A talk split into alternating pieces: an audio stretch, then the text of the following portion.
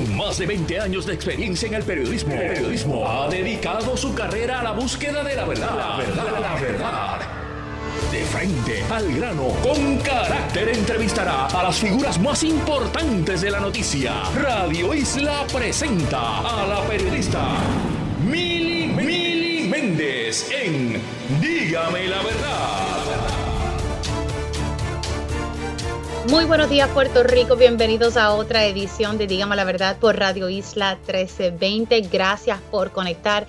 Tenemos una agenda llena y vamos a estar hablando sobre varios temas que me parece que son importantes, especialmente cuando estamos entrando en la veda electoral. Son las 9 y 58 de la mañana. La semana pasada estuve dialogando con el Contralor Electoral Walter Vélez y es que en la legislatura eh, se está buscando enmendar la ley de financiamiento de las campañas políticas. Eh, desde marzo hay un paquete de enmiendas y pues queríamos tocar base precisamente con el representante José Coni Varela, que precisamente está a cargo de la Comisión de Temas Electorales en la Cámara de Representantes para ver cómo va esto. Lo estuve dialogando con Walter Vélez. Hay unas enmiendas que, que se eliminaron y que pues a él le genera un poco de preocupación. Así que le doy los buenos días al representante Varela. ¿Cómo está? Pues buenos, buenos días a ti, Miri, y buenos días al pueblo de Puerto Rico. Pues déjame decirte que eh, ese proyecto del Contralor Electoral eh, lo radicamos, el proyecto de la Cámara 1676, eh, que contenía eh, suficiente carga, suficiente carga para eh, ponerle la vista a cualquier eh, donativo que estuviese fuera de la ley. Y aquí en la Cámara los radicamos por petición solamente la, la el representante Lisi Bulgo y este servidor. Me estuvo raro que los representantes Betito Márquez, Denis Márquez y Johnny Méndez no quisieron suscribir ese proyecto que venía de la oficina del Contralor Electoral. No era un proyecto con Ibarela, no era un proyecto de la delegación del Partido Popular y que a mi juicio reunía la, todo, todo el artículo en, eh, que hacen que es necesario para evitar eh, cualquier acto de corrupción eh, pues vamos en una campaña política. Varela, vamos a ese detalle porque dialogando con el Contralor Electoral el 11 de octubre aquí en Radio Isla 1320 y ayer mm. en, en mi segmento de televisión en día a día, estábamos hablando sobre varias enmiendas, le voy a decir cuatro. Vamos a comenzar con una, limitar donativos en cash. Ahora se permite que se pueda donar 3.100 dólares en cash, que un donante pueda hacer eso.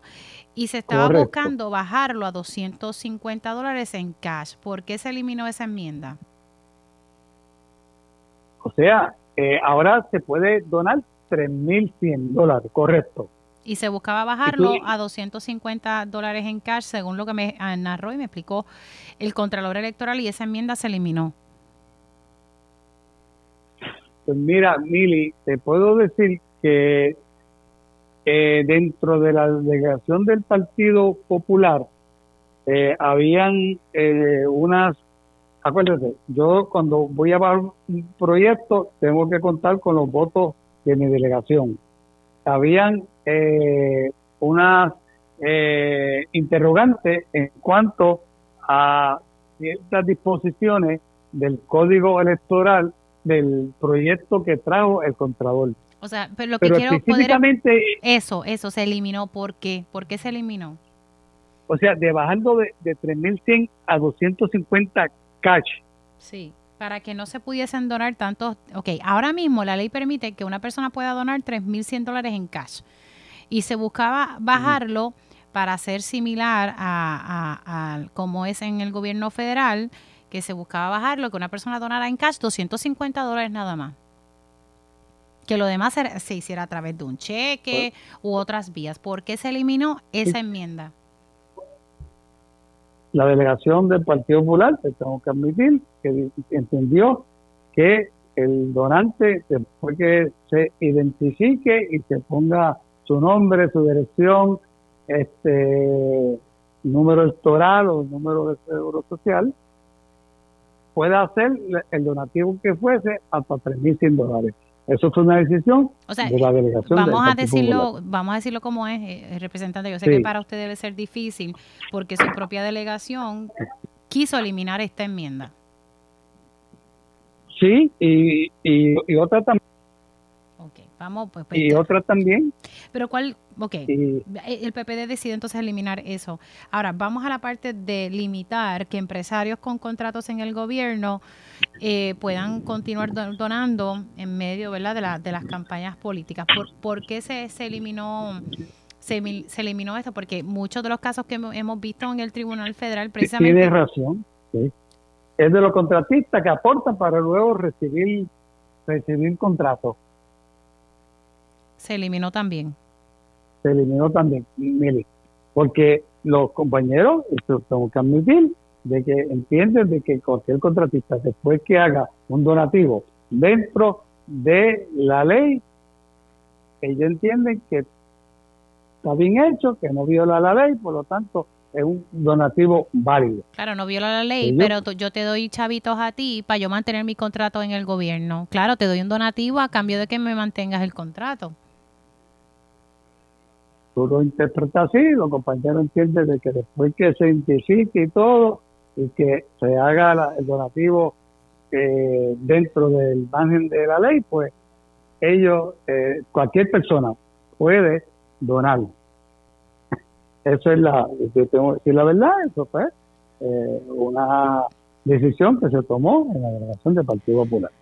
Claro, pero entonces estamos hablando que queremos combatir la corrupción y, y, fíjese, esas dos eh, enmiendas eh, pudiesen haberle dado más garra al Contralor para seguir fiscalizando y porque, ¿verdad?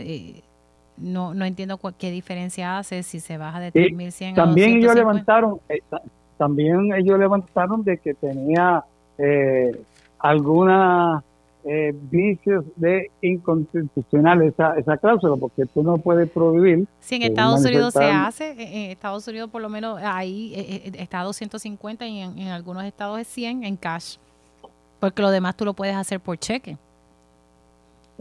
Pero ellos levantaron eso y yo, pues, eh, yo, ya me hiciste, como te dije, yo filmé el, el, primer proyecto que traba el contrato electoral, yo lo filmé lo que me pregunto, y mi compañera Lizy Bullo, para ser claro, que hace fuerte claro, ¿no? Me extrañó que los compañeros eh, de ni de Tito, ni, ni Johnny Méndez quisieron suscribirse al contrato. Eso, me, a mí, ¿por, qué no va? pues el contrato electoral lo que está buscando es atajar la, la corrupción. Y ellos no quisieron firmar ese, ese proyecto, no sé no, quisieron firmar eh, el, nuevo, el que contiene, el que se eh, eliminaron esta enmienda, porque usted no, dice no, no, el original. El, primero, el original, el que tenía la, la, garra de verdad, el que tenía la garra de verdad, no quisieron firmarlo. No quisieron firmarlo. Y eso, pues, yo, contra. Ellos siempre están atacando la institución, Claro, pero aquí pues el, PNP tendrá que responder, el PPD también. Me está diciendo que el PIB tampoco no quiso avalar el proyecto original. No quiso avalar, ni el partido ni de Tito Marte tampoco. Ni el Movimiento Victoria Ciudadana. Eh, no quisieron firmar, suscribir el, proyecto por petición del Contralor Electoral. No quisieron. O sea, que cuando me dice suscribir es que no quisieron ser los coautores. Es correcto, no quisieron ser coautores. Ahora, también había, esta enmienda sí se dejó de que las violaciones a la ley electoral no, ¿verdad? Que no prescribieran en cinco años, sino que fuera siete. Eso se quedó igual. Eso se quedó, sí, eso se quedó. Ahora, ¿cómo se quedó, cómo se manejó lo de los super PACs en Puerto Rico? Eh, porque se registran en Estados Unidos, eh, pero aquí no se registran y no se presentan informes sobre esos ingresos y gastos en, en Puerto Rico. Sí, pero, eh, Mili, sobre este particular, yo creo eh, que se quedó de que tienen que registrarse en Puerto Rico, tienen que registrarse en Puerto Rico. Okay. Y, que si tiene gasto más de mil pesos, lo tienen que informar. Se tienen que registrar en Puerto Rico. Que hace dos semanas que. Sí, sí, ok. Sí. tienen que registrarse en Puerto Rico y si hay gastos de sobre mil. Mil dólares, tienen que informarlo a la Comisión Estatal de Elecciones. Okay. Al contrario electoral, perdón. Al contrario electoral. Ahora, eh, finalmente, ¿qué va a pasar con, esa pieza legislativa? Pues mira, este, yo bajé ya el informe con este el informe entidillado eh, y con una enmienda también que, que, que, se van a hacer en sala, se van a hacer en sala unas enmiendas para que baje a consideración de la Cámara de Representantes. ¿Cuáles son esas enmiendas? ¿Esas enmiendas en sala cuáles son? Pues mira, te tengo que admitir que la Comisión Técnica de, la Comisión cometió un error de que, y se daba la impresión de que los legisladores, los partidos políticos, se podían quedar con los bienes que habían levantado si, si ese si el, o aspirante si, si se tiraba su candidatura, ¿no? este, no, no es así. O sea, la ley lo, lo mantiene y nosotros incluimos una, una enmienda para eliminar todos los concerniente a que un aspirante, un partido o un candidato pueda permanecer con los bienes y activos que levantó durante la que lo, que levantó durante su, su campaña.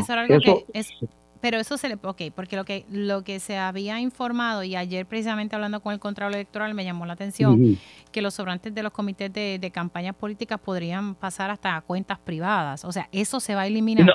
Eso se va a eliminar. Sí, porque imagínese usted, eh, eh, sobraron 500 pesos de un comité de campaña y yo soy la, la candidata, me los embolsillé. Eso no puede hacer Tiene toda razón, tiene, no, tiene toda razón. Eso se eliminó. Eso no va a estar en el proyecto. Claro, pero entonces esperamos, está en el informe, pero entonces se va a enmendar en sala, allí en sí, se va, y, y ya están las enmiendas en la Comisión de Gel y Calendario que cuando se llame ese proyecto se van a, expresar de que hay una enmienda en sala y, que, contiene lo que se acabo de, narrar. Eso es entonces la intención es eliminarlo. Sí, es que acuérdate que como el, los comités no tienen personalidad jurídica, este, pues los compañeros querían de que eh, cualquier acción legal que tuviese contra, contra ellos, pues fuese limitado, o sea, que no fuesen contra los bienes personales de los candidatos, ¿ves? Sino con lo que activo que tendría el comité.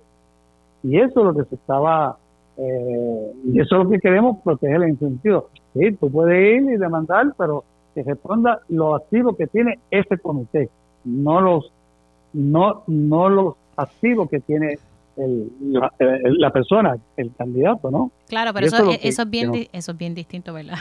lo que originalmente, ¿verdad? Contiene el informe, imagínense los sobrantes que, que los puedan quedarse el candidato. No, no, eso, eso no, no te aseguro y te, y te podría enviar copia de lo que de las enmiendas para que tú las veas, ya están redactadas y ya están radicadas en la comisión de eh, el calendario. Ah, pues si las tiene me, las manda porque toqué eso en televisión y pues para poder entonces eh, informar que, ¿verdad? que eso, va a estar siendo eliminado. Eh, ayer precisamente hubo una vista pública sobre el proyecto que busca darle el voto a los inmigrantes eh, que tienen ¿verdad? ya un, permiso aquí en, en Puerto Rico. ¿Qué trascendió en esa vista? Sí, pues hoy compareció el presidente de, los, de la Comisión de Derechos Humanos de los dominicanos, el señor José Rodríguez, y la diputada de Ultramar, como le llaman ellos. Eh, eh, la diputada se llama Olivares Díaz, creo, la, y compareció y ambos favorecieron el proyecto. Ambos favorecieron el proyecto, dicen que eh, es necesario ya que ellos aportan, ya que ellos son parte ya de la sociedad que lleva mucho tiempo en Puerto Rico, pero también mencionaron de que hay tres estados que tienen eh, esa esa cláusula, esa, eh, ¿cómo podemos decir? Esa, ese derecho. Es decir, que pueden participar en tres estados de Estados Unidos, ya existe, pero no pueden votar para los congresistas que aspiren al Congreso Federal. Ahí no pueden eh, votar, pero sí para los county, para los para los legisladores estatales, los asambleístas, legisladores municipales, alcaldes, gobernadores, sí, pueden participar. Es más, uno me pidió, el, señor Rodríguez me pidió de que si también, eh, si son buenos para votar, ¿por qué no se les puede permitir elegir y postularse? yo le recordé que la constitución de Puerto Rico dice que sí, que tiene que tener la ciudadanía americana. La ciudadanía, pero eso entonces está en proceso de vista pública entonces. Sí, está en vista pública, está empezando, está empezando. Sí, está en vista pública. Representante, gracias por haber conectado con nosotros, se me cuida mucho. Siempre igual. Saludos, buenos días a todos. Cómo no. Ahí ustedes escucharon al representante José Coni Varela. Y pueden ver que pues no hay voluntad no hay voluntad de ningún partido para darle más garras a la oficina del Contralor Electoral. Así que la delegación del, del, PPD lo tuvo que reconocer, le costó un poco, pero lo tuvo que reconocer el representante José Coni Varela, de que pues es que la delegación del Partido Popular Democrático no quiso darle paso especialmente a estas dos enmiendas que me parece que son importantes, limitar los donativos en cash eh, y limitar que empresarios que tienen contratos con el gobierno puedan estar donando. Ya ustedes saben todos los casos que han salido a nivel federal, ¿verdad? No, no es un invento, es ya un hecho. Bueno, siendo ya las 10 y 13, voy a pasar a un tema que me parece que es sumamente importante.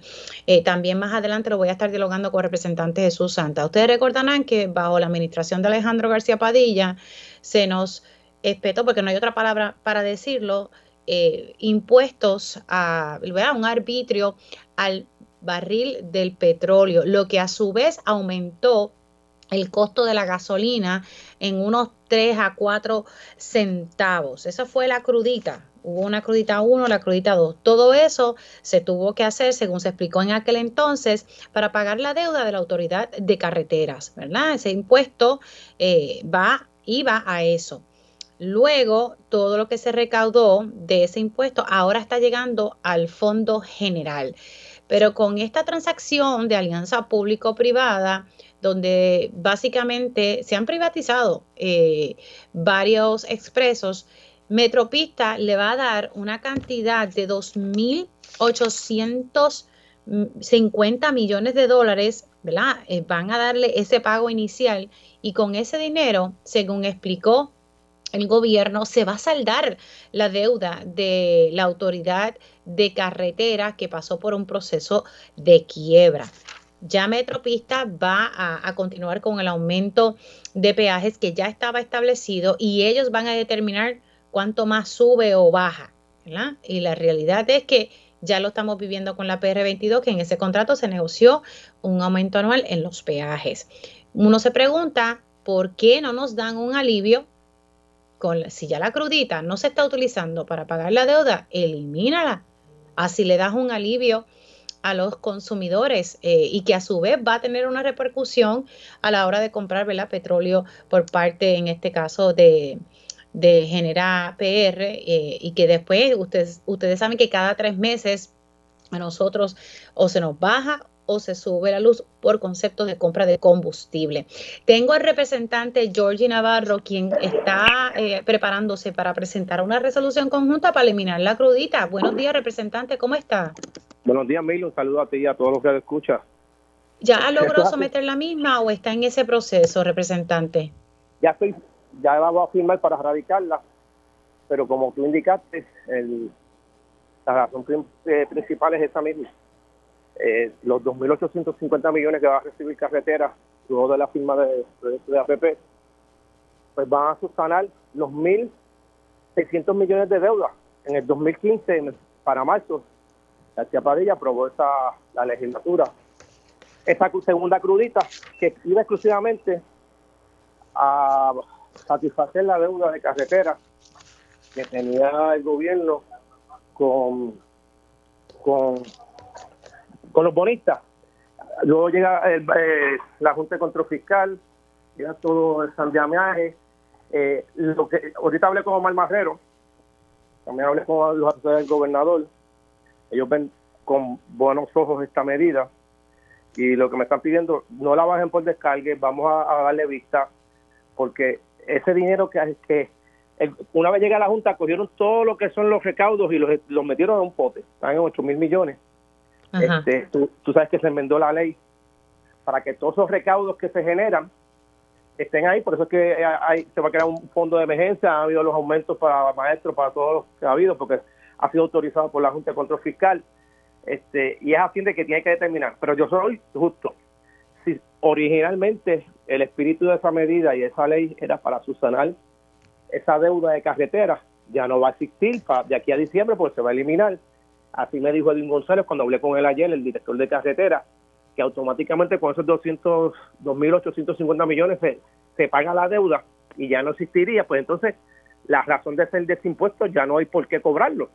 Y entonces si tú lo eliminas, no tan solo vas a tener una reducción en bomba cuando tú eches la gasolina o el diésel, sino que es un efecto cascada, porque lo que es el acarreo, los restaurantes, los, supermercados, tienen una reducción en gastos operacionales porque todo esto es una cadena de efecto dominó, efecto cascada, porque está reduciendo este el, primordial gasto que es el acarreo, la gasolina, el diésel, y entendemos que es justo y que es razonable que si nosotros legislamos cada vez que vamos a poner un impuesto, en aquel entonces fue el gobierno popular, y ya lo subsanaste, pues lo lógico es que lo elimines. Ahí hay, hay, hay, este, la piedra en el camino, que es la Junta de Control Fiscal, que recogió todo eso.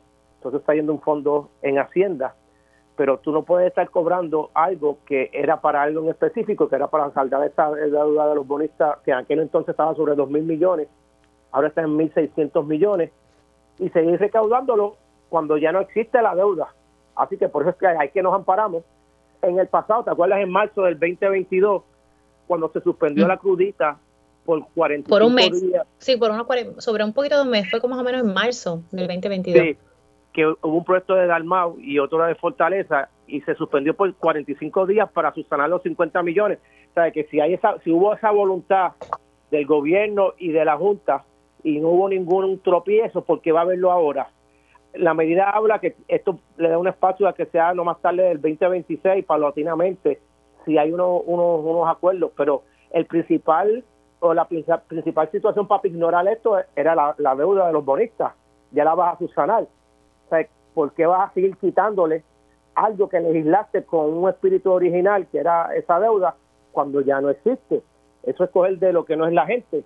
Y si nosotros queremos que la gente respete los procesos parlamentarios, las leyes existentes y no existentes, si ya, ya, si ya la ley es obsoleta, pues tienes que eliminarla y esto ya es obsoleto porque ya se dio un acuerdo con la APP de Metropista que va a dar 2.850 millones en 40 años, más 2.000 más en, en, en arreglos de otras cosas.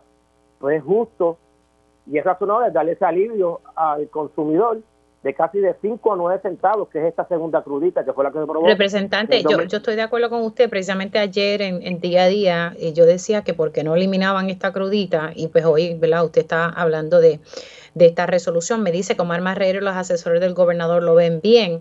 Ahora, yo me pregunto, eh, qué dirá la Junta, porque la realidad es que ese dinero está en el Fondo General y, y, no está yendo para pagar la deuda. Pues yo no sé con qué excusa vendrá la Junta para que ese dinero no se utilice. Que, cuando llega la Junta es porque estamos en quiebra. Entonces la Junta lo que hace en ese momento es coger todos los recaudos y se siguen cobrando, pero se siguen metiendo en un pote. No le estás pagando a nadie.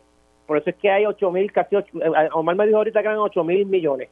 Algo así, puede ser un poco más, un poco menos pero está en Hacienda, que se hizo, el poder recoger todo eso, fue, se enmendó la ley o se hizo parte del plan fiscal, este, el coger todos esos recaudos, pero ese recaudo, el origen principal o el origen que le da paso era la deuda de carretera.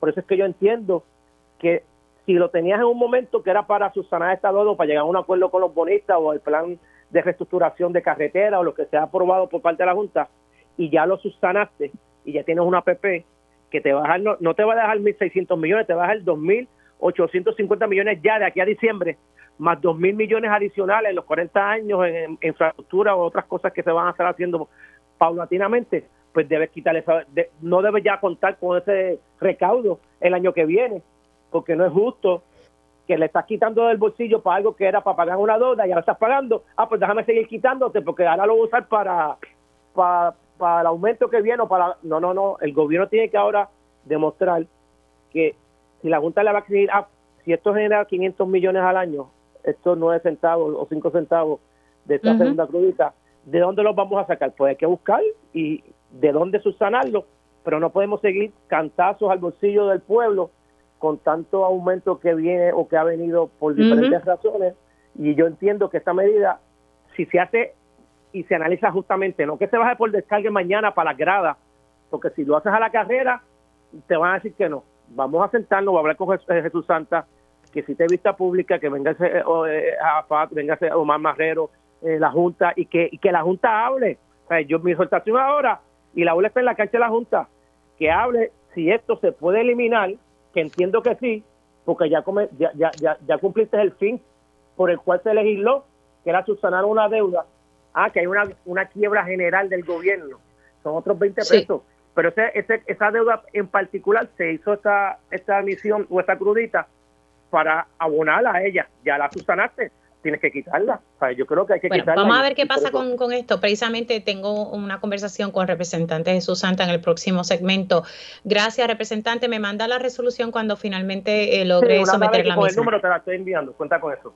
Cómo no. Ahí ustedes escucharon al representante Georgie Navarro dejando claro, o sea, nos impusieron un impuesto para pagar la deuda de la autoridad de carretera, pues mira, ya la deuda se va a saldar con la alianza público-privada en varios peajes del país. Elimina eso y dale un alivio a la gente que está, mira, hasta aquí hasta las narices de tantos impuestos, el costo de vida está aumentando y la verdad es que la gente no soporta más. Hacemos una pausa y y voy a estar conversando con el representante de Susanta sobre este tema. Dígame la verdad, las entrevistas más importantes de la noticia se escuchan aquí. Mantente conectado. Radio Isla 1320. 1320. Conéctate a radioisla.tv para ver las reacciones de las entrevistas en vivo. En vivo. Esto es Dígame la verdad con Mili y ya estamos de regreso aquí en Dígame la Verdad por Radio Isla 1320. Les saluda Mili Méndez y voy a continuar con este tema de, la crudita. El representante Georgie Navarro nos eh, reconoció aquí que tanto Mar Marrero, quien, quien es director de AFAF, y asesores del gobernador ven con buenos ojos el hecho de que se presente una resolución eh, para que se elimine, estas cruditas, si mi memoria me falla, fueron dos, eh, que, cuyo propósito era pagar la deuda de la autoridad de carreteras y que ahora la misma va a ser saldada con el proceso de alianza público-privada en las autopistas del país, en gran parte de ellas, la, la, más reciente. Entonces, el dinero de la crudita está en el Fondo General y eso pues obviamente está en esa, en esa cuenta donde ya se ha podido levantar unos 8 mil millones guardaditos ahí en el Departamento de Hacienda y uno lo que se pregunta es, pues si ya se resolvió el asunto de la deuda, dale un alivio a las personas. Eh, y pues se va a hacer, él me dijo que va a estar dialogando con el representante Jesús Santa y para que se dé un proceso de vistas públicas y que se dé un análisis sobre eh, esta posibilidad. Y precisamente tengo en línea telefónica al presidente de la Comisión de Hacienda de la Cámara de Representantes, el representante Jesús Santa. Muy buenos días. Buenos días a ti, Mili, y buenos días a todos los que nos escuchan aquí por Radio Isla. Bueno, ¿qué, le parece? Pues ya eh, hay una resolución eh, que ya Georgie Navarro está sometiendo y pues sostuvo que iba a estar dialogando con usted para ir trabajando un proceso de vistas públicas y que se analice eh, esta posibilidad de eliminar la crudita. Pues mira, yo todavía no he podido hablar con Georgie, yo me imagino que me llamará durante el día de hoy. Eh, no he visto la resolución, pero qué bueno que se somete. Me imagino que si la somete antes del martes que viene, se le dará lectura y no dudo que, que la enviarán a mi comisión de Hacienda para ser evaluada. Te adelanto que eh, seguiré el proceso legislativo de, solicitar ponencias u opiniones tanto a FARC, tanto a Hacienda, OGP y, y, y obviamente todos los organismos, organismos fiscales de gobierno y no tengo problema en dar vistas públicas para explorar esta, esta posibilidad, ¿no? Como tal. Porque muchas teorías se han oído, que como tú bien eh, planteaste, ese impuesto en origen, la 1, la 2 y la 3, hubo 3, no 2. Eh, ¿Tres? Sí, porque la primera fue en los 70, eventualmente eh, en los últimos años se han aprobado dos. Eh, y por eso que yo digo que son tres. Si, si son recientes, realmente son dos, pero si se explique eh, su origen, en los años 70 sería la tercera, fueron eh, aprobadas con la intención de pagar los préstamos que incurría la autoridad de carretera en la construcción de las autopistas y carreteras del país. Ese era el propósito principal. En el 2017, dado la situación de quiebra ese impuesto, primero hay un flowback, que no es otra cosa que se retiene y no se le da carretera. O sea, carretera no está recibiendo ese dinero desde hace, yo diría, 2017. Eh, y hay unas estrategias que quizás en un momento dado con más calma uno puede explicar por qué se hizo así. Eh, y va a engrosar lo que es el, el Fondo General, el, el dinero del gobierno de Puerto Rico. Pero yo creo que es bueno uno retar y cuestionar si la razón de ser de ese impuesto, que lo dice su, su, su exposición de motivos, es un propósito y si ese propósito no existe, cuál es la razón de ser de ese impuesto, ¿no? Yo creo que eso es una buena un buen ejercicio legislativo y yo estoy pues, en la disposición de, de correrlo y que pues el gobierno opine y opinen las diversas entidades para entonces uno tomar acción. Así que, bueno, nada, eh, eh, es cuestión de, analizarlo, pero usted lo ve viable. A mí lo que me preocupa, y es lo que me están planteando varias personas que me están escribiendo, pues es la situación de la Junta de Control Fiscal, pero ¿cómo la Junta se va a poner algo si realmente ese dinero se está levantando y tenía un propósito y ya ese propósito se acabó? Bueno, e, eso es parte de la discusión, porque si bien es cierto que ese propósito se acabó, la realidad es que no se está pagando deuda con ese dinero desde el 2017. Así que, que, eso hay que, sumarlo y restarlo. Hay una estrategia, yo creo que un momento hablé contigo, de que en la medida de que ese dinero no estuviera en carreteras eh, o no llegara a carreteras, en la negociación de los bonos, que oye, carretera bajó casi un 80% su deuda, eh, cuando tú ibas donde el bonista, tú le decías, bonista, lo único que yo tengo aquí son los dineros de los peajes, o sea, no tengo la crudita, por eso es que se pudo bajar la deuda. O sea, que hubo cierto tipo de estrategias, esa es la realidad. Pero vuelvo otra vez, vamos a la esencia de la ley. La ley se creó para pagar los, los endeudamientos de carreteras en la construcción de las vías eh, de rodaje del país. Una vez tú no tienes deuda, la pregunta es por qué tú tienes que recoger ese dinero mediante un impuesto. Esa, yo creo que esa es la gran pregunta y es lo que tienen que contestar si hubiese algún impedimento legal o lo que sea. Pero yo creo que es un buen ejercicio.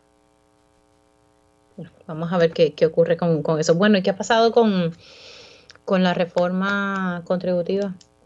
Pues mira, ayer recibí como a las 5 de la tarde, te puedo hacer llegar por, por, por WhatsApp el informe del OPAL sobre el impacto que tienen las enmiendas que se fueron sometidas por el señor gobernador y las que hemos incluido en la, en la legislatura. Eh, es una pena porque no tenía ese informe cuando me reuní con la Junta. Yo sé que en una entrevista en otro medio indiqué que que la discusión con la Junta fue por encima, fue somera, no, no fue profunda porque no tenía ese informe. En términos generales, el costo o el dinero que pudiera dejar de recibir el gobierno, eh, dado los cambios que queremos hacer, entiéndase la reducción de las tasas contributivas de individuos y de corporaciones y, otros proyectos, ¿no? De, de, buscar cierto tipo de alivio a los contribuyentes, eh, suma 595 millones de dólares. Aún así, yo estoy cuestionando alguna parte de ese gasto y el mismo informe plantea de que por cada 100 millones de dólares que hay en que, entre la economía, porque ese dinero que no llega al gobierno eh, eh, lo, mantiene la gente, crea una actividad económica eh, sustancial y que a nivel de ingreso de gobierno, que yo digo que rebota, es un dinero que tú das a la calle, que tú inyectas a la economía y que eventualmente llega al gobierno, fluctúa según la actividad entre 11 millones y 27 millones de, dólares por cada 100 millones que entran en la economía. Así que eh, eh, si tú coges esos 595 millones y le resta lo que debe de rebotar, lo que debe recoger el gobierno porque ese dinero está en la calle, el impacto es mucho menor. Con eso, pues yo creo que no va a haber, insisto, no, no debería haber problema con una aprobación de esta medida en Cámara, Senado y que el gobernador la firme. Obviamente aquí la discusión fuerte va a ser con la Junta. Sí, no, no. Ahora, ese, e, e, ese impacto de 595 es lo que le dice el informe del OPAL. Eso, ese informe es del OPAL, de la Oficina de Presupuesto de la Asamblea Legislativa, que lleva en funciones hace un año y pico y que, y que provoca que este tipo de legislación se somete y se, se evalúe de una forma responsable. O sea, en el pasado, el, algunas legislaturas tiraban este tipo de proyectos sin saber los impactos. Eh, ahora lo sabemos. Eh, y quiero aclarar que aunque son 595 millones que se ahorra el país o se ahorra a los contribuyentes en, contribuciones, pero la cantidad de dinero que se recoge adicional a lo que se estima que se recoge en presupuesto es mayor. O sea, yo creo que hay un buffer ahí. ¿El reto va a ser aquí representante de la Junta de Control Fiscal? Sí, yo, eh, yo creo que el reto mayor es ese. Eh, y en la reunión más o menos eso fue lo que le, dio a entender. Eh, la reunión que yo sostuve el, martes pasado, eh, la realidad es que ellos más o menos sostienen sus principios. Te puedo decir que hay el ánimo de hablar, de, de, poder dialogar, de, de, ver los números. No, ese, no, no están trancados a la banda, pero sí ellos siguen con su filosofía de que cualquier tipo de reforma contributiva tiene que ser de ingreso neutral y ese tipo de cosas, yo estoy insistiendo de que parte del costo se puede trabajar con una reducción en gastos también. O sea, si usted recibe 100 pesos menos en su casa, yo estoy seguro que usted lo que hace es reduce sus gastos 100 pesos eh, y el gobierno tiene que aprender a hacer eso, ¿no? Uno hace ajustes, ¿verdad? Eso es lo que, lo que uno hace. Bueno, representante, gracias por haber entrado unos minutitos a, a quien digamos la verdad. Siempre un placer compartir contigo, Mili.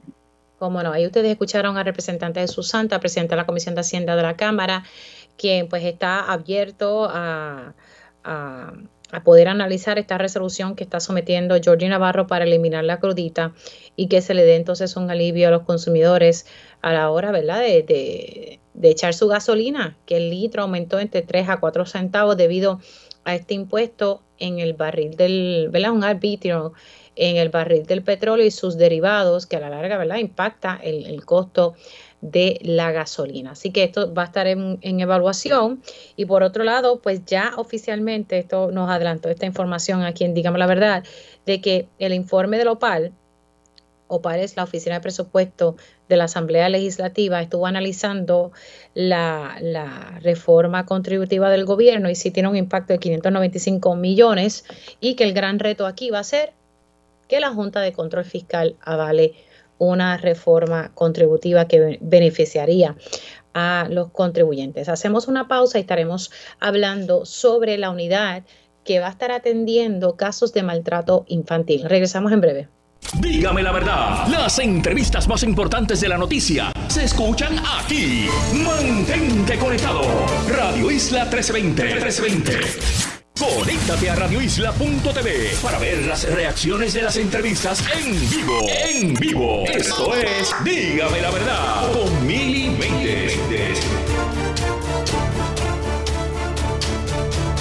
Y ya estamos de regreso aquí en Dígame la verdad por Radio Isla 1320. Les saluda Mili Méndez y gracias por conectar. Ayer el gobernador junto con eh, la secretaria del Departamento de la Familia, la secretaria de, Educación, estuvieron anunciando de que se va a hacer una alianza entre ambas agencias para crear una unidad eh, para atender casos eh, de maltrato hacia nuestros eh, niños.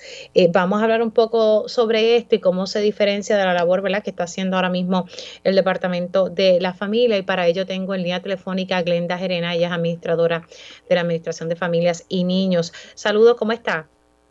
Muy buenos días, Mili, a ti y a los que escuchas tan pronto yo estuve compartiendo esta noticia, muchas personas, eh, señora Herrera, me, estuvieron diciendo, bueno, pero, pero eso no es la labor que está haciendo el Departamento de la Familia y la gente como que no ha comprendido eh, de qué se trata. Eh, ¿Cuál va a ser aquí la diferencia en comparación a la labor que hace específicamente la Administración de Familias y Niños? Pues mira, como bien indicas, en el día de ayer se hizo un anuncio, ¿verdad? Este, junto con la Secretaría de Educación y Familia, con la creación de una área especializada en atención escolar. ¿Por qué? Porque hemos visto, ¿verdad?, que a través de los años, y para ser más específica, el año pasado, eh, hubo un 41% de los referidos que recibimos a través de la línea que, que son del Departamento de Educación y son de negligencia escolar. Y este año vamos ya por un 25%, ¿verdad? Por un 26% de negligencia escolar. Pues vemos, ¿verdad?, que esto, esto se crea imperativo que entre ambas agencias hay un enfoque proactivo y preventivo para implementar un proceso efectivo para coordinar entre ambas agencias en beneficio de estos, de estos estudiantes. Así que esto lo que va a llevar es que vamos a hacer un cernimiento antes de que llegue el referido a través de la línea de maltrato para que la unidad de investigaciones lo, lo, pueda trabajar se va a identificar, se van a, a, a, cernir esos referidos que probablemente, ¿verdad?, que cuentan con una alta probabilidad de convertirse en una situación. Es prevenir. Como la misma ley Family First indica, ¿verdad? Que tenemos que trabajar de una manera preventiva, pues urge hacer esa alianza con el Departamento de Educación y atender desde la raíz la situación para evitar que estas familias tengan algún tipo de antecedente. Ok, vamos a explicar a las personas un ejemplo de cómo estaría eh, eh, funcionando. Si hay una situación eh, que detecte algún maestro o alguien dentro de la comunidad escolar, ¿cuál es el paso a seguir? Pues mire, es, es va a ser específicamente los casos de, emergencia educativa, por ejemplo, si este menor que lleva ausentándose tres a cuatro días, no sabemos, eh, por, por regla general, inmediatamente lo que hacía el departamento generó un referido a través de la línea y tenemos que conocer cuál es la génesis de que ese niño esté faltando. Así que esta unidad, este personal, estos dos trabajadores sociales, uno con el peritaje en educación y otro con peritaje en familia, se les va a referir esa situación, van a atender, van a ir, ¿verdad?, a hablar con esa madre, con ese menor, con la comunidad, a ver qué herramientas, qué alternativas o qué servicios necesita esta mamá que nosotros podamos proveerle para poder atender la situación de una manera preventiva y evitar que ¿verdad? que siga creciendo una situación y se pueda convertir en un caso de maltrato de menores. Entonces, esta unidad, eh, ¿con cuánto personal va a estar contando? Porque me está diciendo que va a ir un trabajador social de educación y otro de familia. No todas las escuelas tienen un trabajador social. Esa es la, la realidad. ¿Cómo va a estar, verdad? ¿Y con cuánto personal va a contar esta unidad? Bueno, inicialmente, ¿verdad? Como se va a trabajar, se va a regionalizar a través de lo que son las siete regiones educativas del Departamento de Educación. Van a haber 10 trabajadores sociales del Departamento de la Familia y 17 trabajadores de, de, educación. Así que son 20, 23, 26 funcionarios que van a estar eh, trabajando, ¿verdad? Iniciando este proceso, porque obviamente es un, un, un proyecto Nobel, un proyecto que tenemos, ¿verdad? Puesta toda la... Eh, pues nuestra esperanza para poder así reducir la cantidad de situaciones que están llegando a través de la línea de maltrato y obviamente trabajar todo de lo que es la prevención. Serían 10 del Departamento de la Familia y 10 de Educación. Es decir, 17, 10 y de familia y 17 de educación. Correcto para un total de 27. Adicionar a eso, todo el personal de apoyo del Departamento de Educación, que son los psicólogos, los consejeros, todo el equipo multidisciplinario va a estar atendiendo estas situaciones que sean eh, trabajadas a través de la unidad especializada de atención escolar. Estamos hablando que estos 27 trabajadores sociales van a estar distribuidos en las siete regiones de familia del Departamento de Educación, ¿verdad? Porque familia tiene 10 ah, regiones y educación tiene 7 regiones educativas. Ok, es de educación. Las 7 regiones son del Departamento de Educación. Así que vamos a tener esto, estos funcionarios distribuidos en, estas 7 regiones del Departamento de Educación. Correcto. Eh, van, a van a atenderse todos desde la región, todas las escuelas que pertenezcan a esta región educativa, pues van a hacer un proceso de, ¿verdad? de hacer unos, de unos referidos para que entonces este equipo de trabajo pueda cernir las situaciones y trabajarlo con ese enfoque preventivo de orientación y de verdad de capacitación. Jerena, si se puede quedar en, línea unos minutos, tengo que cumplir con una pausa para entonces, eh, me están llegando unas preguntas que están haciendo las personas me gustaría que fuera usted quien pudiese contestarle esas preguntas. Hacemos una pausa y al regreso vamos a continuar la conversación con la administradora de la Administración de Familias y Niños, Glenda Jerena.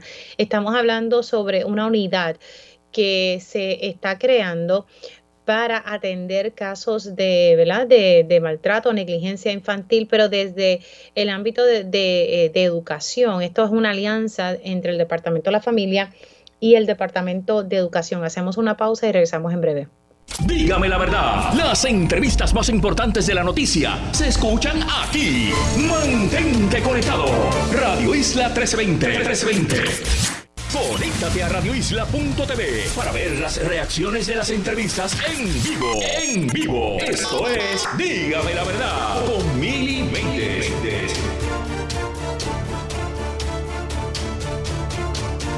Y ya estamos oficialmente en la segunda hora de Dígame la Verdad por Radio Isla 1320. Les saluda Mili Méndez y gracias por conectar. Si usted se perdió algún detalle de la primera hora de este programa, recuerde que siempre en horas de la tarde se, se hace disponible la versión podcast eh, de este programa y de otros programas de Radio Isla 1320, lo que tiene que hacer es buscar su podcast, eh, su plataforma ¿verdad? de podcast favorito o puede entrar a radioisla.tv y ahí va a conseguir la pestañita que dice podcast y entonces consigue el programa. Esto siempre se hace en horas de la tarde. Estuvimos dialogando con el representante José Coni Varela, quien tuvo que reconocer que el Partido Popular Democrático no tuvo voluntad eh, para acoger unas enmiendas que recomendó la oficina del Contralor Electoral para darle más garras y poder combatir eh, los actos de corrupción que vienen a través del inversionismo político. Eh, hubo dos enmiendas en particular que simplemente el PPD las sacó del panorama y era reducir los donativos en cash y, y, prohibir que empresarios que tienen contratos con el gobierno estén haciendo donativos. ¿Para qué? Bueno, porque alguien da un donativo y siempre hay una intención detrás de ese donativo y ya lo hemos visto en los casos que se han llevado al Tribunal Federal y personas que están presas por el inversionismo político. Por otro lado, también hablamos con el representante Georgie Navarro, quien eh, ya presentó una resolución donde busca eliminar la crudita que fue aprobada bajo Alejandro García Padilla. Si ya la deuda de la autoridad de carretera se va a saldar con la alianza público-privada, en varias autopistas que se anunció recientemente, pues ese dinero que va a pagar Metropista se va a utilizar para saldar la deuda de carretera. Pues entonces no es necesario seguir con la crudita 1 y 2 que se aprobó bajo la administración de Alejandro García Padilla y que ahora está llegando al Fondo General. Georgina Navarro busca que esa crudita eh, se elimine para que entonces las, personas sientan un alivio. Eh, y esto fue un impuesto en, el barril del petróleo y sus derivados, que a la larga, ¿verdad?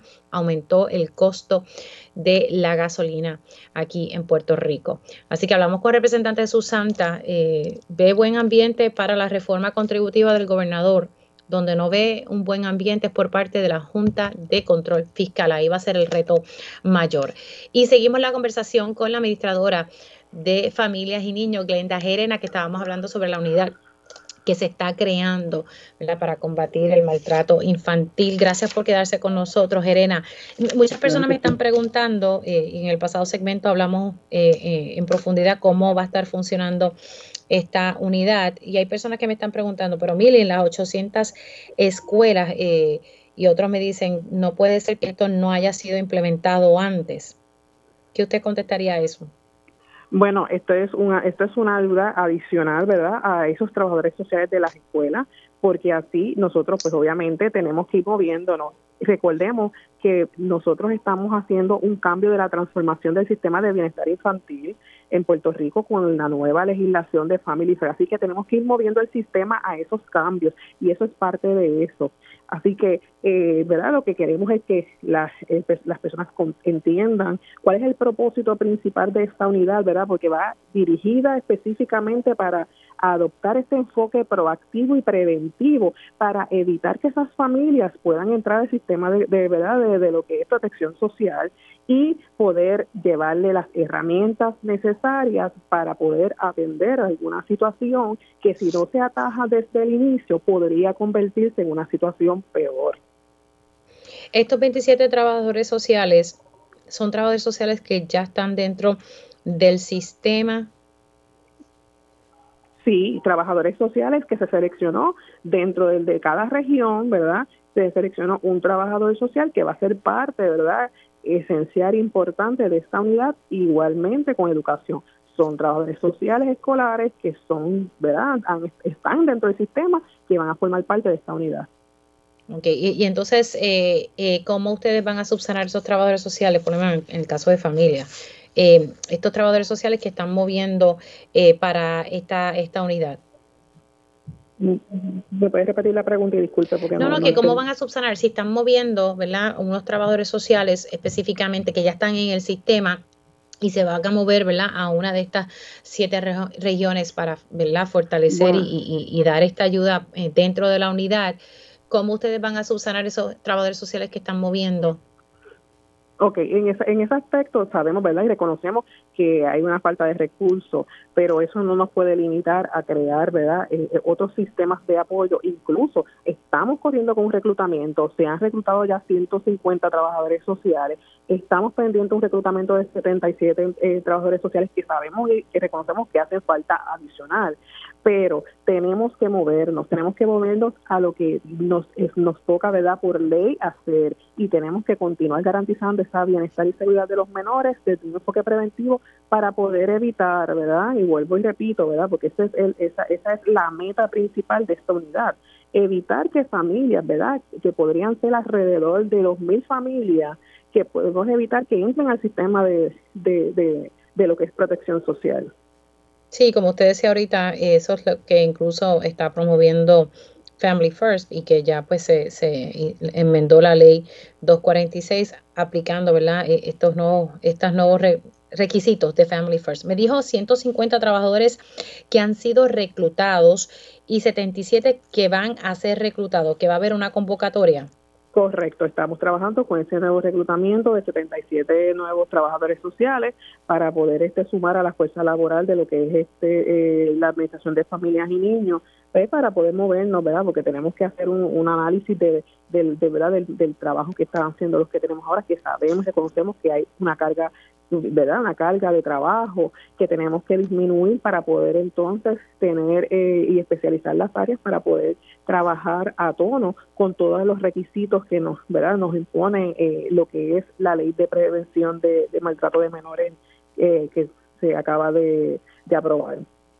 ¿Cuántos en total, cuántos trabajadores sociales hay en total en, atendiendo ¿verdad? estos casos dentro de la Administración de Familias y Niños? Bueno, tenemos alrededor de 800, casi 900 trabajadores sociales que hemos estado, ¿verdad?, que, que, hace parte de esa fuerza laboral de, la Administración de Familias y Niños. Ok, llegan casi a 900 trabajadores sociales. Correcto. Ok. Bueno, pues vamos a ver, ¿verdad?, como correcto. ¿Cuándo ya entran operaciones uh, oficialmente esta unidad? Pues mira, eh, ayer mencionamos en, el lanzamiento que vamos a estar comenzando eh, el proceso del primero de noviembre, ¿verdad? Vamos a, iniciar los trabajos con esa orientación a esos a esos trabajadores sociales, ¿verdad? A, a, a explicarle este con verdad con detenimiento lo que queremos esos proyectos esas guías y esa, ese plan operacional que ya está establecido para que entonces pues de ahí eh, ubicarlos ya verdad este y comenzar a atender las situaciones que podrían ser eh, tengan potencial de convertirse en una situación de maltrato negligencia. Perfecto. Glenda Serena gracias por entrar unos minutitos. Cuídese mucho. Gracias y que tengan muy buen, buen día como no, Glenda Gerena, administradora de la Administración de Familias y Niños, que, se encarga de atender eh, todo lo relacionado a nuestros niños y también a nuestros adultos eh, mayores y, pues atienden todos estos temas de, maltrato hacia nuestros niños, hablando un poco sobre esta unidad que se, que se va a estar creando Obviamente el primero de noviembre comienzan unos trabajos de adiestramiento para que se pueda seguir el plan que se ha establecido para esta unidad. Y esta unidad va a contar con 27 trabajadores sociales, 10 del Departamento de la Familia, 17 del Departamento de Educación y estos trabajadores sociales van a trabajar en conjunto en las siete regiones del Departamento de Educación y lo que están buscando es que si ya en el entorno escolar se percatan de algo que puede eh, inducir, a, ¿verdad? Que se, percatan de negligencia, eh, pues entonces que se pueda intervenir eh, con esas familias antes de que ocurra un caso de maltrato y antes de que llegue una querella a un referido. Así que lo que están buscando es como identificar esa negligencia escolar y poder eh, darle entonces eh, esos servicios a las familias. Precisamente una de las cosas que, busca Family First es eso.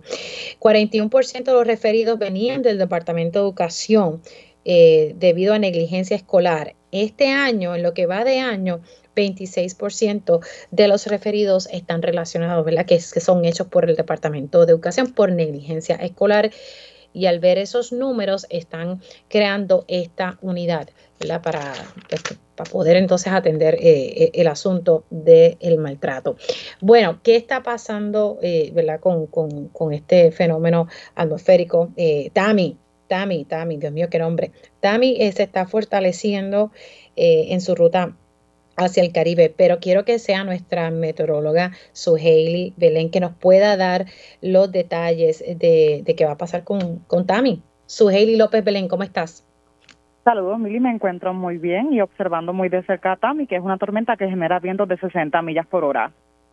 Ay, Dios mío, cada vez estas cositas. Cuéntame, eh, ¿cómo eh, nosotros nos pudiésemos estar viendo impactados por, por Tami o algún efecto a raíz tal vez de que su paso cerca de la isla? ¿Cómo, cómo, cuál, ¿Qué salió en el informe de las 11? Pues ya es, hay un avión caso huracán que está investigando el sistema de tempranas horas de la mañana, así que los pronósticos que estamos recibiendo tienen mayor confianza y por lo menos en ese trayecto que pueda tomar este fenómeno, no se está esperando que pase directamente a través de la región de Puerto Rico, más bien que pase un tanto distante. De momento se está esperando que ese paso cercano ocurra durante el domingo, durante la madrugada. Pudiera pasar aproximadamente a unas 190 o 200 millas lejano de la región este de Puerto Rico. Dependiendo de la cobertura de bandas de este sistema, entonces pudiéramos tener efectos indirectos que se sigue pronosticando que pueda dejar lluvia con acumulados mayormente dentro de una a tres pulgadas de lluvia y cantidades aisladas que hasta pudieran exceder las cuatro pulgadas de lluvia, mayormente en el este de la isla. Esto pudiera favorecer que ocurran algunas inundaciones repentinas, por lo que hay que estar atentos a los boletines que puedan ser activos por parte del Servicio Nacional de Meteorología. La probabilidad de que tengamos vientos con fuerza de tormenta tropical es bastante baja, es menos de un 30%. Y de hecho las áreas con mayor probabilidad de que esto ocurra es las Islas Vírgenes en general y, y sobre todo las Antillas Menores, que son las islas que estarán siendo afectadas por este fenómeno. Importante destacarles que Tami se está moviendo sobre agua bastante cálida. Ahora mismo los vientos están en las 60 millas por hora, pero se está esperando que cuando Tami se acerque a las Antillas Menores esté cerca de ser huracán, por lo menos los vientos estén alrededor de las 70 millas por hora y se pueda hasta convertir en huracán mientras progresa a través de las Antillas Menores, por ejemplo, al norte de Montserrat, al norte de Antigua y Barbuda, ya pudiera ser un huracán categoría 1. Eso se proyecta para este próximo sábado a eso de las 8 de la mañana y entonces pasaría como huracán distante al noreste de Puerto Rico durante el domingo en la mañana. Así que eh, nada, hay que estar muy pendientes, más o menos a qué hora, eh, ¿verdad? Porque me estabas diciendo al principio que hay un avión, caso de huracanes, que está entonces eh, haciendo su análisis, más o menos para qué hora eso estaría disponible según tu experiencia. Pues ya cuando el avión Caso Huracán está sobrevolando el sistema, esa información ya se puede tener en vivo porque el Centro Nacional de Huracanes tiene la tecnología para recibir esa data y justo el boletín que recibimos ahora a las 11 de la mañana pues tiene la información más actualizada de la misión de reconocimiento que se está llevando a cabo. Acá en Puerto Rico ahora mismo lo que tenemos son vientos generalmente del este, hay mucho calor, en la tarde se pueden desarrollar aguaceros y tronadas mayormente en el centro oeste de la isla, pero les comento que en el transcurso de la noche, después de las 10 de la noche, 11 de la noche y la madrugada de este viernes, es probable que estemos recibiendo lluvia numerosa desde el este porque se ha inducido la formación de una vaguada delante de Tami. Entonces esa vaguada nos estará afectando este próximo viernes a través de la zona local con lluvia numerosa en los municipios del este de la isla en las horas de la mañana, así que pudieran activarse algunos boletines de inundación y luego en la tarde volver a llover en la región interior oeste de la isla. Eh, el, ya el sábado y el domingo todo va a depender de la cobertura de TAMI distante al este de nuestra área local y por supuesto de donde fluyan los vientos. Ya para el domingo, por ejemplo, cuando se encuentre aproximadamente unas 200 o 300 millas lejano de nuestra región, pudiéramos tener vientos del noreste y esto favorece lluvia en el centro y suroeste de la isla por la tarde. Y las condiciones marítimas se están afectando.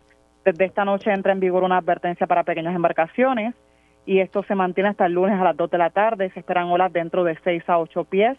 de forma ocasional hasta los 10 pies. El domingo es el día que el oleaje estará más peligroso con esas olas que pudieran hasta exceder los 11 pies de altura. Así que también hay que tener cautela en el mar. Sí, no, y, y si por favor, si se hace una advertencia, no salga al mar, trate de evitarlo y evite una tragedia. O sea, si se hacen estas advertencias es por algo, así que vamos a, tomar nota cuando, cuando se hacen estas advertencias. Su gracias por haber entrado con nosotros aquí unos minutitos. Claro, mire, y si tienen intereses, por ejemplo, en las Antillas Menores, les menciono rápidamente cuáles son los boletines que están vigentes.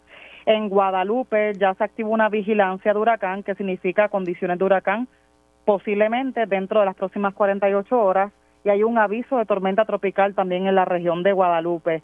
Hay vigilancia de tormenta tropical en Barbados, Dominica, Martinica, Antigua, Barbuda, Montserrat, San Kitts, Anguila y San Bartolomé. Y la región de San, Martín también está dentro de esa vigilancia de tormenta tropical, así que las Antillas menores estarán llevando el mayor efecto de Tami. Gracias, Sugeli, te me cuida. Gracias, hasta pronto. Cómo no. Suheili López Belén, nuestra meteoróloga, hablando un poco sobre la trayectoria de la tormenta tropical Tami y hay que esperar lo, que refleje el análisis que está haciendo el avión Casa Huracanes para tener Una, información más certera. Eh, lo importante aquí, porque sabemos que esto cambia constantemente, recuerden que estos fenómenos son erráticos, literalmente. Eh, y lo que hay que hacer es eh, estar eh, informados, manténgase conectados eh, para que sepamos, ¿verdad?, que, cuál va a ser finalmente la trayectoria. No, ¿verdad? No buscamos crear alarmas, simplemente, ¿verdad? Uno estar pendiente y ocuparse, eh, porque estas cosas de momento cambian, no están en, cerca de Puerto Rico y de momento sí está cerca. Así que importante que se mantengan conectados eh, buscando la información correcta de los meteorólogos que están ofreciendo la misma. Bueno, señores, vamos a hablar, y esto es un tema sumamente importante, aquí el inventario de vivienda cada vez, eh, bueno, es que no hay inventario de vivienda. Hay muchas personas que necesitan un hogar y no hay propiedades y las que hay están a unos precios, eh, pues que no hay quien pueda comprar un hogar con esos precios. hay un abandono de propiedades y existe una oportunidad para reparar las mismas y poder ofrecer un, inventario de vivienda a un costo asequible. Tengo ya en línea telefónica a la directora de Ayuda Legal Puerto Rico, la licenciada Ariana Godró. ¿Cómo está? Saludos, Mili, agradecida del espacio y de la oportunidad. Cuéntame un poquito, ¿verdad?, sobre eh, esta situación del abandono de propiedades.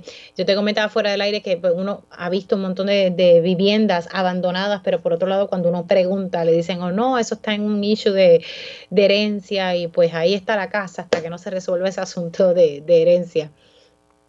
Sí, mira, eh, eh, Mili, el problema de lo que son las viviendas abandonadas o las estructuras subutilizadas, que son estas casas eh, que pueden ser también propiedades comerciales, pero son casas que vemos abandonadas a veces dentro de urbanizaciones, literalmente en cualquier espacio puede haber una propiedad en desuso. Eh, son un problema eh, de salud pública, son un problema porque deprecian el costo de la, de la vivienda alrededor, son un problema de seguridad, son un problema enorme. Pero además es un problema donde tenemos muchas casas sin gente y a la misma vez tenemos gente sin casa.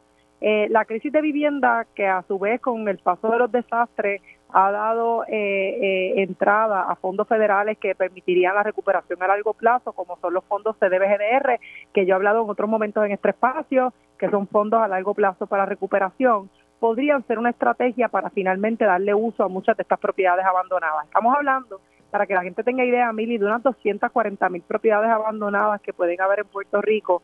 Eh, y lo que estamos haciendo el llamado desde Ayuda Legal Puerto Rico al Departamento de la Vivienda es a que ellos tienen un programa que se llama R3, que es para reparar o reconstruir o reubicar familias.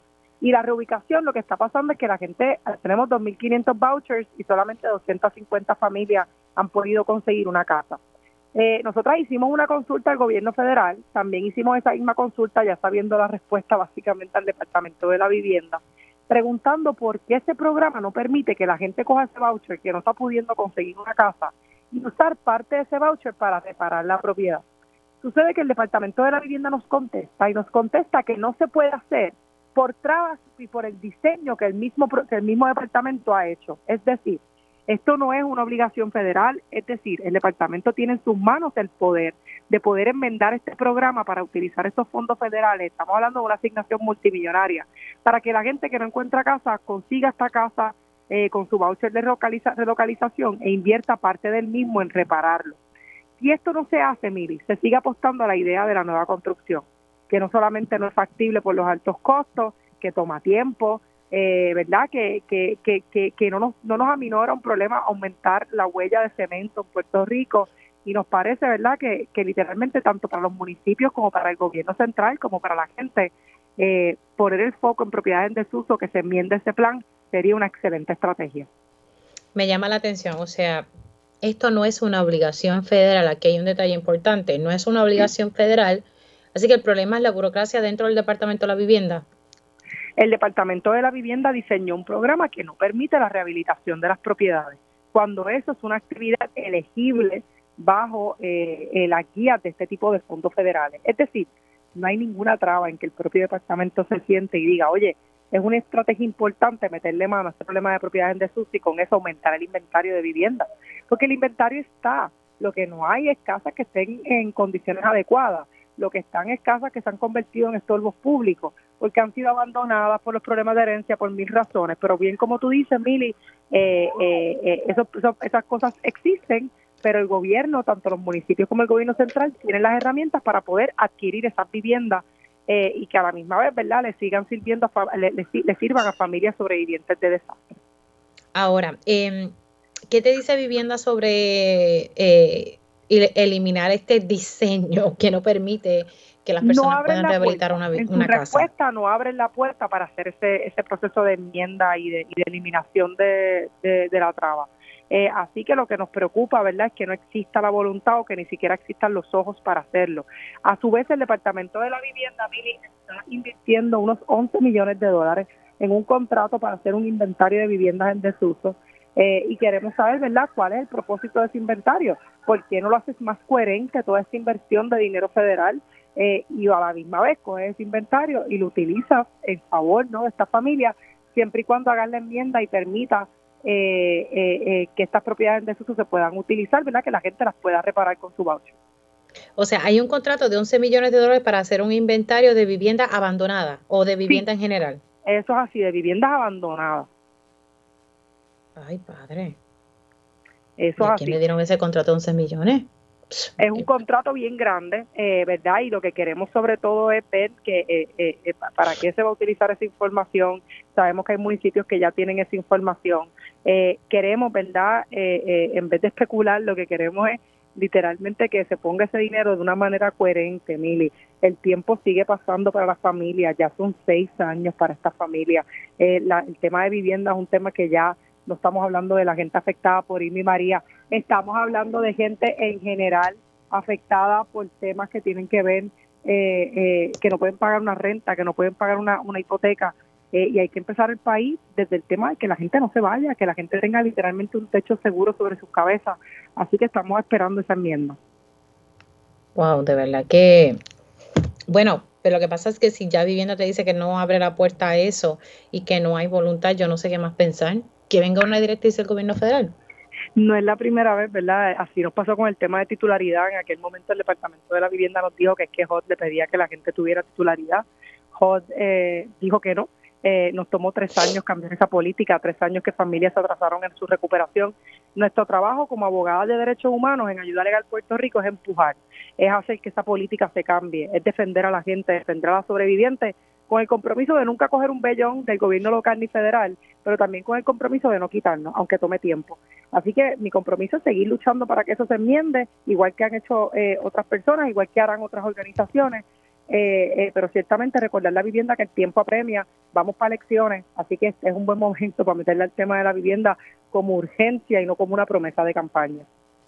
Me dijiste que se han otorgado 2.500 vouchers. Un poquito más, son unos 2.500 vouchers, sí. Ok, un poquito más. ¿Y cuántos vales se han otorgado? O sea, de esos vales, ¿cuántos se han otorgado? Unas 250 familias solamente han logrado el cierre de su casa. No, no te escuché, disculpa. ¿Cuántas? Unas 250 familias solamente han logrado un cierre. y eso es importante destacarlo, ¿verdad? Porque se han dado, pero solamente, y esto ha aumentado bien poco, porque hace como un año atrás, cuida un poco más de un año, yo hice un reportaje sobre un caso en particular y, el problema era, ¿verdad? Que, lamentablemente el proceso para cerrar los casos es lento, bueno, lento, lentísimo y parado.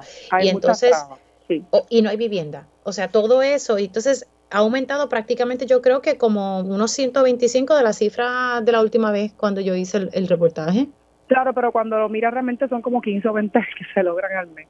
Y es devastador que sea así, ¿no? Unas 10, 10, de 10 a 15 más o menos que se logran mensualmente. Es un número bien bajo, un número que da mucha tristeza, un número que habla no solamente de la falta de inventario, sino también habla de la falta de planificación y de coherencia que tienen estos programas de fondos mil. Este, nosotros en Ayuda Legal Puerto Rico, ¿verdad? Y antes de salir de este espacio, recordarle a la gente que seguimos viendo estos casos, eh, seguimos ofreciendo representación legal gratis y nos pueden llamar al 787-957-3106, 787-957-3106, porque hay eh, herramientas y hay que hacer cosas, porque no es posible, ¿verdad?, que se siga tardando tanto el proceso de recuperación.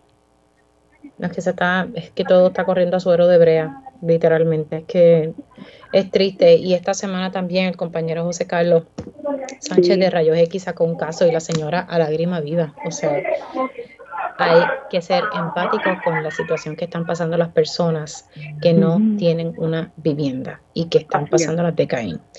Bueno, licenciada, muchas gracias, por estar con nosotros. Muchas gracias. Cómo no. Ahí ustedes escucharon a la licenciada Ariana Godró, de directora de Ayuda Legal Puerto Rico Diantre. Estamos hablando de 240 mil casas eh, que están abandonadas y entonces 11 millones de dólares en un contrato para hacer un inventario. 11 millones de dólares. Hacemos una pausa y regresamos en breve. Dígame la verdad, las entrevistas más importantes de la noticia están aquí. Mantente conectado y recuerda sintonizar al mediodía, tiempo igual, en Radio Isla 1320 y Radio Isla.tv. Conéctate a radioisla.tv para ver las reacciones de las entrevistas en vivo. En vivo. Esto es Dígame la verdad con Mili Y ya estamos de regreso aquí en Dígame la Verdad por Radio Isla 1320. Les saluda Mili Méndez y gracias por conectar. Vamos a estar hablando un poco sobre el panorama electoral. Ya ustedes saben que ya el PPD abrió para que las personas puedan eh, someter sus aspiraciones. En el PNP pues, van por lo mismo. En la oficina del Contralor Electoral eh, se pueden encontrar eh, las distintas personas que buscan abrir sus comités de campaña y pues ya todo el mundo está poco a poco anunciando sus aspiraciones. Precisamente para hablar un poco eh, sobre el panorama electoral y hablar también de, una, de una encuesta eh, que hizo el diario digital Noticel. Siempre esto, esto es bien típico eh, en esta época y cuando venga ya el año electoral más todavía. Y, interesante lo que sale hoy es que pues si Ricky Rosselló aspiraría a la comisaría residente, pues este, tiene buenos números o tiene un aval. Le doy los buenos días al licenciado Aníbal Acevedo Vilá. ¿Cómo está? Hello. Hola, ¿cómo está, licenciado? bien, y tú, buenos días, saludos a ti y al, público que escucha. Bueno, usted en su podcast estuvo analizando eh, todos estos eh, detalles que han salido de las encuestas, pero también usted hace público unos números de Jennifer González de una encuesta política en el 2020. Pero antes de hablar de esos números que usted está divulgando por primera vez, eh, ¿qué le parece el hecho que Ricky Rosselló, verdad, estaría sacando buenos números a pesar, verdad, del 2019, su salida? Eh, ¿Qué le parece?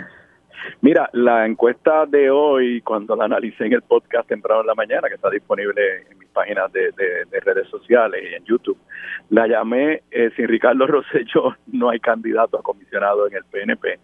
Es interesante, el encuestador hizo dos preguntas. En una puso el nombre de Ricardo Rosselló y en otra no puso el nombre y puso todos los demás que han sonado por ahí. La realidad es que en el PNP nadie todavía ha dicho oficialmente que es candidato, pero mencionó a Larry Serhammer, a Quiquito, a Luis Dávila Pernaz, eh, no me acuerdo quiénes más, mencionó como cinco nombres. Y cuando nos ponen el nombre de Ricardo Rosselló, él sale adelante por bastante estoy ahora de memoria porque no tengo la gráfica al frente mío, creo que es con 35%, que de todas formas es menos que el 50%. Pero lo más dramático es que el segundo que saca más votos en esa encuesta es los que no saben. Y entonces en un lejano tercer lugar están los demás los demás los demás eh, candidatos. Ah, Villafañe, el, el, el, el, el mm, segundo. Entonces cuando no ponen a Ricardo Rosselló y fuerzan a los PNP a votar, ¿sabe quién llega primero? Ninguna de las anteriores, o sea, los que no saben por quién votar. Y luego está eh, Villafaña, que tendríamos que decir que de todos los candidatos débiles que hay, pues es el menos débil pero no hay la más mínima duda que a este momento, estos escenarios políticos pueden cambiar rápidamente, no hay una figura que en la mente del electorado PNP, según esta encuesta, satisfaga para convertirse en el candidato a comisionado residente y como no hay una figura, hay una falta de liderazgo, hay un vacío, Ricardo Rosselló lo llena fácil y cómodamente. Obviamente, si hay una primaria, no va a ser entre seis candidatos, porque no todos van a radicar al final del camino, pero muestra eh, un gran vacío de liderato a lo interno del PNP en este momento para ese puesto tan importante que la movida de Jennifer González definitivamente ha creado un vacío en ese puesto y que Ricardo Rosselló, sin haber abierto la boca, porque también hay que decir eso, o sea, él no ha dicho nada eh, de que Lo que pasa es que él tiene un comité eh, no definido en la oficina del control electoral, no lo ha cerrado y pues eso, da a entender eh, que... Eh, nadie, nadie se sorprendería que él haga algo, pero tenemos que ser bien honestos, o sea, él no ha dicho nada, él no ha puesto nada en las redes sociales, él no, a contrario de los demás, que ustedes ahí yo escuché en estos días a Villafañe, o no me recuerdo si fue contigo, fue con Julio, que dejó abierta la posibilidad de correr, Quiquito ha estado visitando los medios y sin él, sin abrir la boca, eh, definitivamente, en, como dirían allá en el norte, sería el front runner en una contienda para comisionado residente al interno del PNP. Wow, eh, estamos viendo aquí, eh, según Carmelo Ríos, Roselló Nevares será altamente persuasivo sobre quién ganará las primarias en el PNP. ¿Qué le parece ese, ese, ese comentario? Dice el ex gobernador Ricardo Roselló Nevares será altamente persuasivo sobre quién ganará la primaria del Partido Nuevo Progresista si decide poner en práctica su capacidad de persuasión dentro de esa colectividad, dijo el senador Carmelo Ríos. Bueno, eso me lleva a la encuesta de ayer. En la encuesta de ayer eran números muy malos para el gobernador en términos de su evaluación como gobernador, 60, 60 y pico por ciento evaluaba negativamente su gestión como gobernador. En el caso de Jennifer González, es la primera vez que yo veo una encuesta donde sean más los negativos de Jennifer que los positivos. Son menos malos que los de Rosselló, pero era tan solo era 44% negativo en términos de su gestión como comisionada y creo que era 30 y pico por ciento, actual, peor, creo que era 28 por ciento positivo. Eso es un número muy malo para Jennifer y ahorita te puedo hablar de la encuesta que yo hice en el 2020. Pero en la encuesta de ayer, cuando le preguntaban a los PNP, a los que se identifican como PNP, los números de Pedro Rosselló, de Pedro Pierluisi eran mucho mejor que los números de Jennifer González y esos son los que votan en una primaria. Creo que eso que acaba de decir Carmelo, combinado con el apoyo que tiene hipotéticamente Ricardo Rosselló en una posible primaria para comisionado, es un punto negativo para Jennifer, porque ella le abrió fuego. O sea, ella empezó esta contienda haciendo dos cosas. Atacando directamente al gobernador usando eh, un lenguaje y un estilo que le corresponde más a los partidos de oposición, en, ella en contra de su quien fue su compañero de papeleta, el gobernador eh, Pedro Pierluisi, y lo segundo que hizo fue cuando dijo claramente que ella jamás votaría por Ricardo Rosselló. Bueno, pues ese por ciento que espontáneamente están esperando por Ricardo Rosselló para candidato a comisionado residente, pues probablemente no tengan una buena imagen o por lo menos no estén contentos con esa actitud de Jennifer González hacia el exgobernador Ricardo, Ricardo Rosselló. Eh, bueno, hábleme de esa encuesta que usted divulgó en su podcast eh, de números del año 2020. Sí, yo hice una encuesta, obviamente, cuando corrí contra ella. La encuesta es de julio, fines de julio, principios de agosto del 2020. Fue pagada con fondos de campaña. La hizo la, firma de Peter Harker, una de las que más conoce eh, Puerto Rico. Y en esa encuesta se hizo la misma pregunta que hicieron, que publicaron ayer. ¿Cómo usted evalúa la labor de Jennifer González? En el 2020, en julio del 2020, en medio de la campaña electoral, el 56% de los puertorriqueños evaluaba positivamente la gestión de Jennifer González como comisionada residente. Ahora, en esta encuesta, eso bajó a 28%. porque el 44 la evaluó negativamente.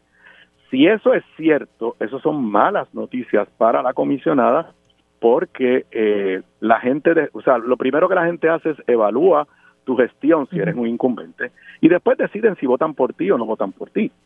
El hecho, si es correcto, que la estima del país en términos de evaluar su gestión como comisionada se ha reducido significativamente de positivo a negativo, pero encima de eso no ha empezado la contienda. O sea, ella ahora es que va a pasar por un proceso donde el bando de Ricardo, de, Pedro Pierluisi, pues obviamente va a tratar de subirle esos negativos.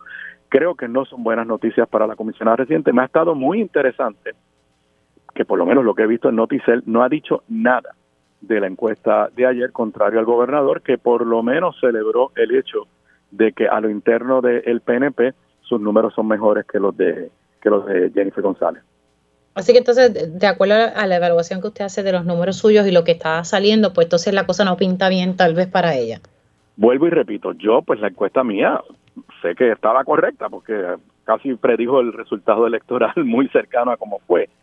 De esta pues yo no conozco la metodología, es una metodología diferente, pero pues igual que hago con las encuestas del Nuevo Día, con todas las que se publican, yo las tomo por buenas para propósitos de análisis si es correcto que Jennifer González ahora tiene más negativos que positivos en su gestión como, comisionada residente, esa es una tendencia muy peligrosa para ella. Y si para colmo sus números a lo interno del PNP son menos favorables, en ambos son favorables, o sea, los PNP les gusta Pierluisi y les gusta Jennifer, pero cuando compara, les gusta más la labor de Pedro Pierluisi como gobernador que la labor de Jennifer González como comisionada residente, según esa encuesta de ayer. Bueno, vamos a ver, porque la cosa es que ya estamos, ¿verdad?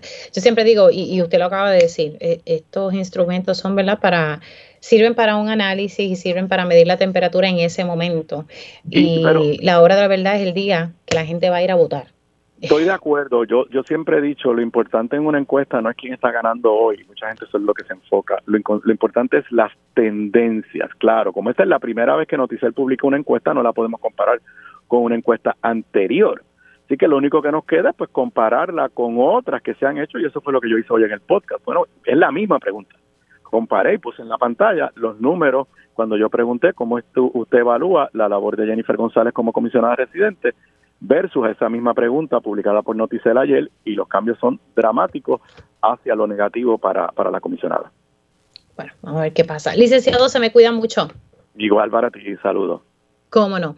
Ahí ustedes escucharon al licenciado Aníbal Acevedo Vilá analizando, interesante que, está divulgando eh, información de una encuesta que le hizo en el 2020 porque él, aspiró a ser comisionado residente y pues su contrincante fue eh, la comisionada eh, residente Jennifer González, haciendo una comparativa entre lo que ha sacado Noticial y lo que él tuvo acceso.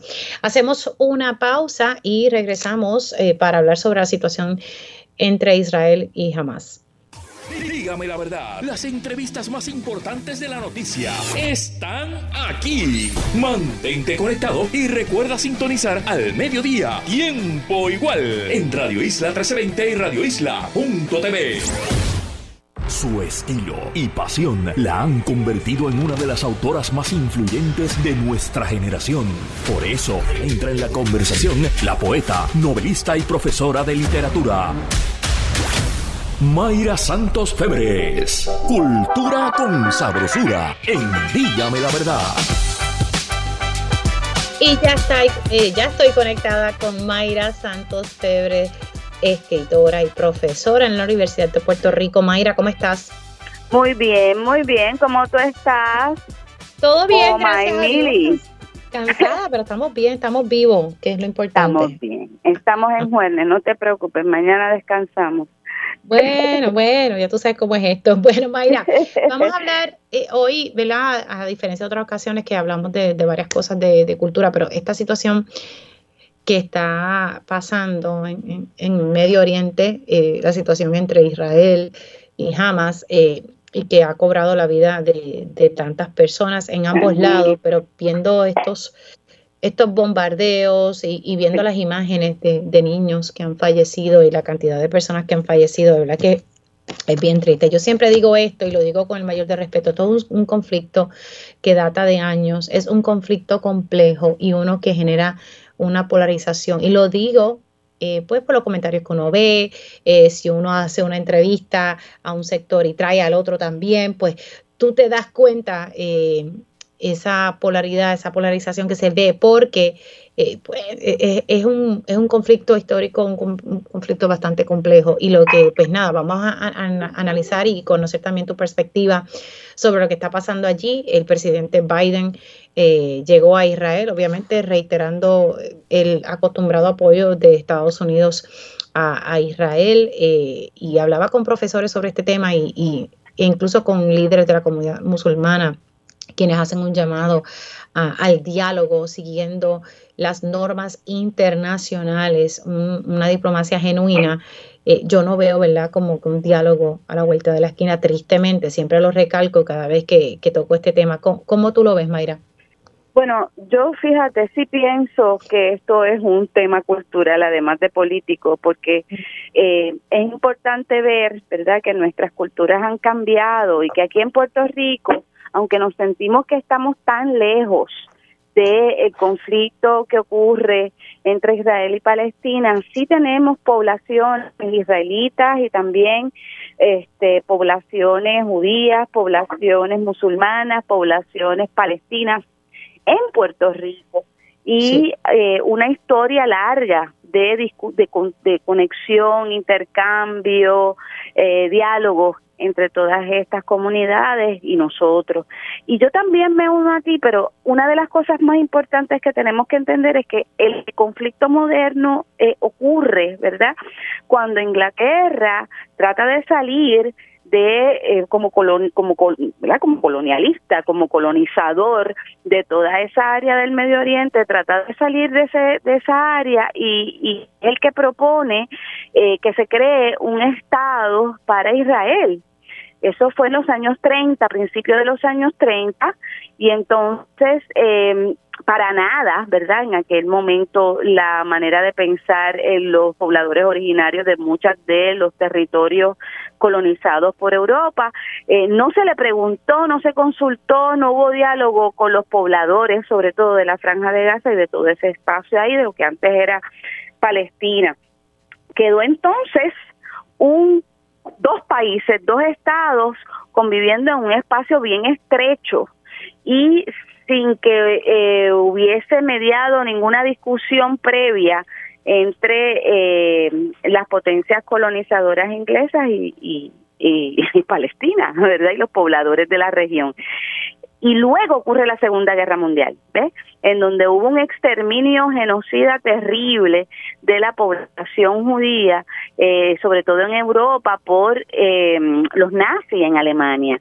O sea que esas dos cosas nunca las pensamos y siempre pensamos que esto es un conflicto milenario entre los palestinos y los eh, eh, judíos ¿verdad? y el Estado de Israel y, y, un montón de gente para un lado y otro otras naciones para el otro sin pensar en que hay otras personas verdad que deberían estar sentadas en la mesa para que reparen los daños hechos por eh, esta decisión de la fundación del Estado israelita de una manera así categórica sobre unas tierras que no eran de ellos para empezar Así que esto es lo que yo pienso. Y también pienso que, nosotros los puertorriqueños deberíamos informarnos un poco. Yo sé que esto es una cosa muy compleja.